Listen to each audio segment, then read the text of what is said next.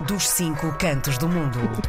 Segunda-feira, dia de ir a Bruxelas conversar com a Maria José Gama Caldas, presidente do Núcleo de Bruxelas da Associação José Afonso. Bom dia, Maria José. Olá, bom dia, boa semana. Bom dia a todos, boa semana para todos. Maria José, estamos aqui a magicar se já tem planos para dia 10 de março. Uh, pessoalmente, uh, alguns tenho, mas não é para falar disso. Eu queria falar de uma maneira muito mais geral, evidentemente. não quero influenciar ninguém. Sim. A minha tentativa é de influenciar as pessoas para irem votar. Sim. O resto é, um, um- é, é pessoal. não, não estamos aqui a orientar ninguém. Sim. E, e- porque eu acho que eu queria voltar, sabe? Não é a primeira vez que falamos de eleições. E eu, mas eu gostava de voltar a- ao assunto porque deixamos da última vez uma questão em aberto, que era andar à procura da razão do alto nível de abstenção dos imigrantes portugueses nas eleições, não é? Um nível que é muitíssimo mais de abstenção, muito mais elevado do que em Portugal.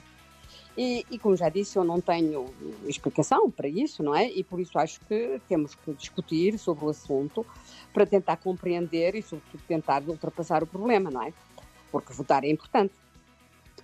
E, e para a AJA, incitar à participação cívica é mesmo um compromisso, é um Uhum. objetivo que inscrevemos nos nossos estatutos, por isso, isso de uma certa maneira faz um pouco parte do meu compromisso quando assumi a responsabilidade na AJA.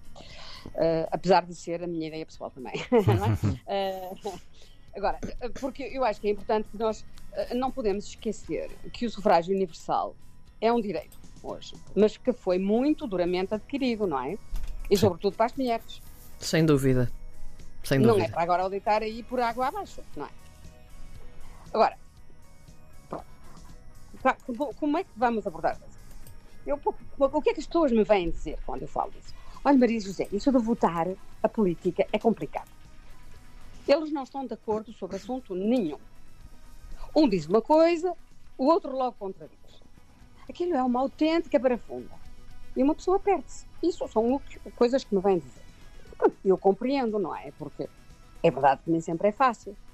E estou de acordo com as, que- com as pessoas quando elas dizem que as discussões entre os membros dos diferentes partidos não são nenhum modelo de elegância, muitas vezes, e muito menos de cortesia, não é? Há, assim, pelo meio, muitas frasezinhas assassinas Sim. que se podiam dispensar e isso seria muitíssimo melhor para a saúde da democracia. Mas enfim, que eles não estão de acordo uns com os outros, isso não me parece problema nenhum. Ainda bem que assim é. Nós também não temos todos a mesma opinião, não estamos todos de acordo uns com os outros. E por isso é bem melhor que os nossos representantes também apresentem opiniões divergentes, não é? O contrário seria um bocadinho perigoso. Aliás, já o experimentamos no passado e não deu muito bom resultado. Certo. Sim. Não é? Há quem esteja esquecido dessa parte. Ah, pois sim, pois sim. É o princípio mesmo da democracia, de procurar defender o bem comum a partir de pontos divergentes. Mas isso através de discussões que podem ser fortes, ferrenhas, como se diz no Porto, não sei se em Lisboa se diz também, Também, também se diz. ferrenhas, mas argumentadas.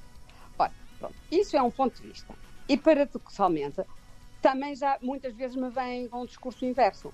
Ah, eles dizem todos a mesma coisa. E de todas as maneiras dizem, mas não fazem. Ah, e aqui neste ponto eu tenho que reconhecer que os eleitores têm razão. Os homens e as mulheres políticas têm a nefasta tendência de falar de uma maneira irrealista, sobretudo em períodos eleitorais. Eles falam como se tivessem poder absoluto. Eu quero, eu posso, eu mando e por isso eu prometo. Ah, ah, que lindo, não é? Mas isso não cabe na cabeça de ninguém, evidentemente, não é? Um bocadinho de modéstia, por favor. Nós não somos tolos e nós sabemos muito bem que tudo é objeto de negociação. E quem diz negociação diz que não se tem tudo o que pretende.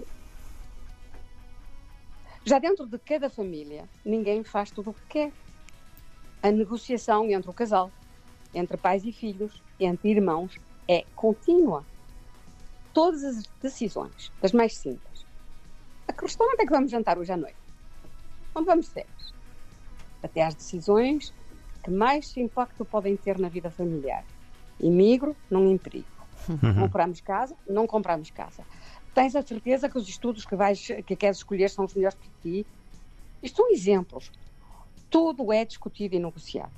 Ainda bem que é assim, pelo menos nas famílias felizes, onde cada um tem direito de dar o seu parecer, não é? Mas se ninguém faz absolutamente tudo o que quer, nem sequer dentro da sua casa, na Assembleia da República, por favor, não é? Esqueçam. E é por isso que as promessas são perigosas. Os homens e as mulheres políticas deviam ter mais cuidado quando falam, ter mais modéstia, mas também ter mais pedagogia na maneira como apresentam os programas de ação, não acham? Claro. Olha, uh, uh, o João e a Karina pensam que os deputados uh, ouvem os programas da RDP Internacional. Se não ouvem, deviam. Uh, o João respondeu aquilo que, eu, que eu iria dizer, sim. pois deviam, pois deviam. É a melhor forma de responder a isto. programas, não é? E ainda por cima ficavam a saber que os portugueses que andam espalhados por esse mundo fora, que são eleitores potenciais, muitas vezes desiludidos, não são crianças e que gostam que se lhe fale como pessoas adultas e que não nos venham com soluções simplistas para problemas complexos.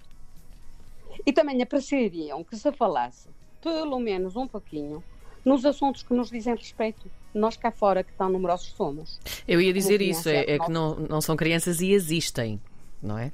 Existem, existem. E é precisamente que se, que se, falasse dos nossos problemas e que não seja os nossos problemas que já são aqui muito falados, não é? Os serviços, a cultura, etc, uhum. etc. E que não sejam só os, os pouquinhos deputados eleitos pelos círculos de educação, da, da imigração, perdão, uhum. Eh, que falem desses assuntos. É um problema nacional. E já agora também que se façam a pergunta e que tentem responder esta coisa essencial. Porque é que os portugueses têm de continuar a emigrar 50 anos depois da Revolução? O que é que falhou nestes anos todos? Como é que contam remediar esta coisa? Eu penso que se falasse disso as pessoas votariam mais. Vamos ver. Vamos ver o que é que acontece neste dia 10. Vamos ver, Sobretudo, vamos lhes mandar uma cartinha para dizer, olha, falem das coisas assim e, e, sobretudo não prometam o que sabem que não podem, não podem cumprir. Se calhar não era mal pensado. O que, é, o que é que eles fariam se de repente começassem a receber milhares e milhares de cartas dos portugueses à volta do mundo? Com reivindicações, com queixas, com enfim, com tudo. Sim, mas não só para os nossos deputados da imigração, que, eh, pronto, eu não, não conheço tudo o que eles fazem, mas sim, de, sim, qualquer sim, maneira são tão pouquinhos no meio da, daquela Assembleia que forçosamente o peso não é muito. Ora, o peso da imigração é importante, é um problema nacional, Camanho. Muito bem, nós voltamos a conversar na próxima semana. Maria José Gama Caldas, mais uma vez a deixar uma mensagem importante. Ela que é presidente da Associação José Afonso em Bruxelas, na Bélgica. Obrigada. Até, Até para a semana, semana Maria José. Muito obrigada, boa semana.